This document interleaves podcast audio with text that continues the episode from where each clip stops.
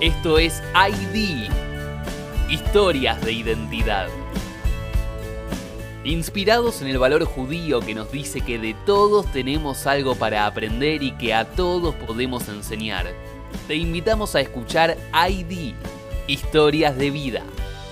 Queremos compartir con vos esta experiencia porque creemos que todos y todas tenemos algo para contar. Padres llegaron de Europa a la Argentina con mi hermano con un añito y medio y conmigo en la panza en el año 1949. Mi papá, Moisés se llamaba, fallece en el año 1975. Yo tenía 25 años. Pasado el primer mes de duelo, resolvimos donar su ropa al entonces emblemático hogar israelita de Bursaco. Y yo me encargo de la tarea vaya tarea. Revisando el ropero donde mi papá tenía la ropa, me topo de golpe con una caja de zapatos repleta de cartas. Era la correspondencia que mi papá mantenía con sus hermanos que después de la guerra habían emigrado directamente a Israel. Qué raro. De golpe, entre el montón de cartas, una hoja llama mi atención. ¿Por qué? Porque estaba escrita en tinta roja. Es raro. Tomo la nota, la miro, la leo y veo que está escrita en yiddish, que ocupa una carilla es la letra de mi papá. No está fechada y tampoco tiene un destinatario en particular. a pesar de que yo entiendo perfectamente el yiddish, no podía entender lo que decía. Y la vuelvo a leer. ¿Qué decía esa carta, esa nota? Cuando los alemanes entraron a Varsovia, yo vivía en esa ciudad con mi esposa y mi hijita.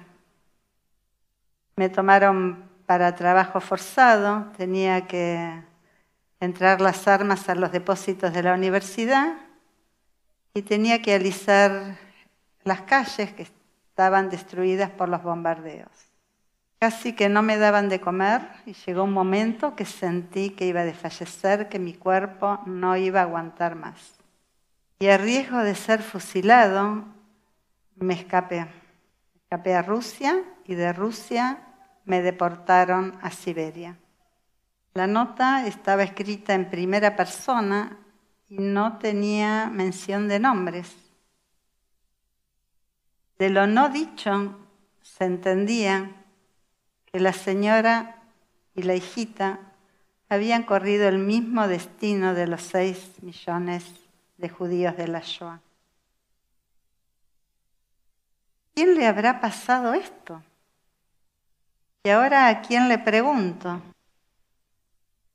Y en simultáneo comencé a sospechar que esto podría ser la propia historia de mi papá.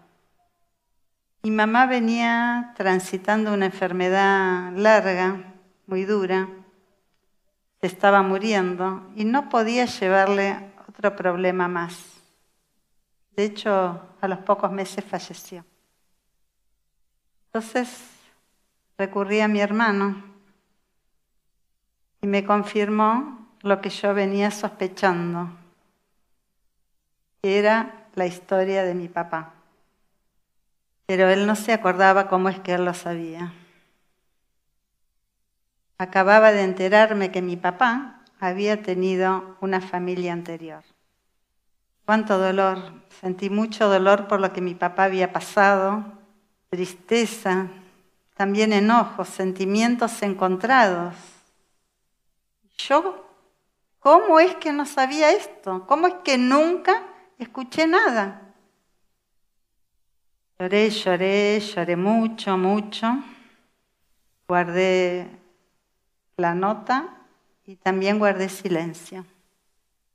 En el año 1986 habían pasado unos 10 años y recibo un llamado por teléfono de una persona que coordinaba un grupo de hijos de sobrevivientes de la Shoah.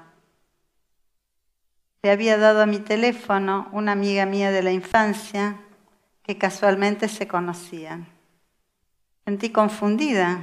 ¿Por qué me llama a mí? Yo no me sentía hija de sobrevivientes. Yo entendía que sobrevivientes eran aquellos que habían estado en los campos de concentración y mis padres nunca habían estado en los campos. Y eso es lo que le dije. Pasaron unos meses, insistió, me volvió a llamar y se ve que el llamado anterior algo había despertado en mí. Acepté ir al grupo a una primera reunión a ver de qué se trata.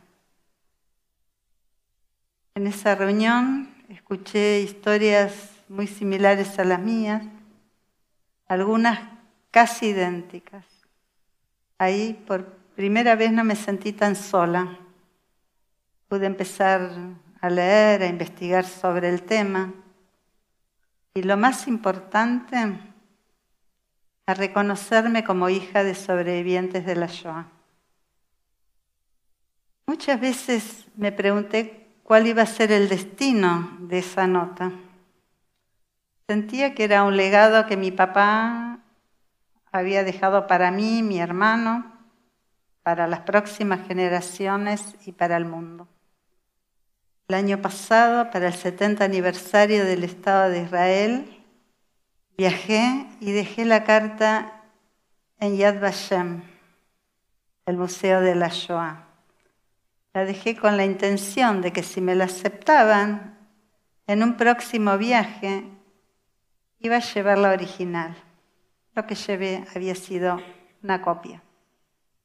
Llegó mm, de año, diciembre, estaba por salir a trabajar última semana del año, cuando voy a abrir la puerta para salir, veo abajo de la puerta una carta. Una carta. ¿Quién manda en esta época una carta por correo postal? La levanto, del, levanto el sobre del reverso y veo el nombre completo de mi papá. Israel Moshe Kinigsberg. ¿Será algún familiar con el mismo nombre de mi papá que nos está buscando? Pero inmediatamente vi y reconocí que era una carta de Yad Vashem, del Museo de la Shoah de Jerusalén, en el que me decían que la copia que había llegado ya había ingresado al archivo del museo y que con mucho gusto recibirían el original iba a quedar a resguardo ahí para los tiempos. Y ese testimonio, ese legado que había dejado mi papá, que nos había dejado y que estuvo guardado durante tanto tiempo, dejó de estar en silencio y comenzó a hablar.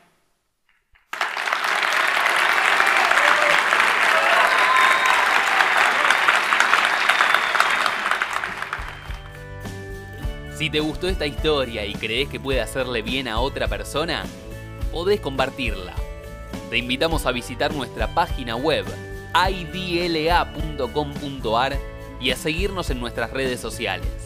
Facebook id.la, Instagram id.latm. Para escuchar todas las charlas del programa, suscríbete a nuestro canal de YouTube, ID Identidad y Diversidad. ID, historias de identidad. Todos y todas tenemos algo para contar.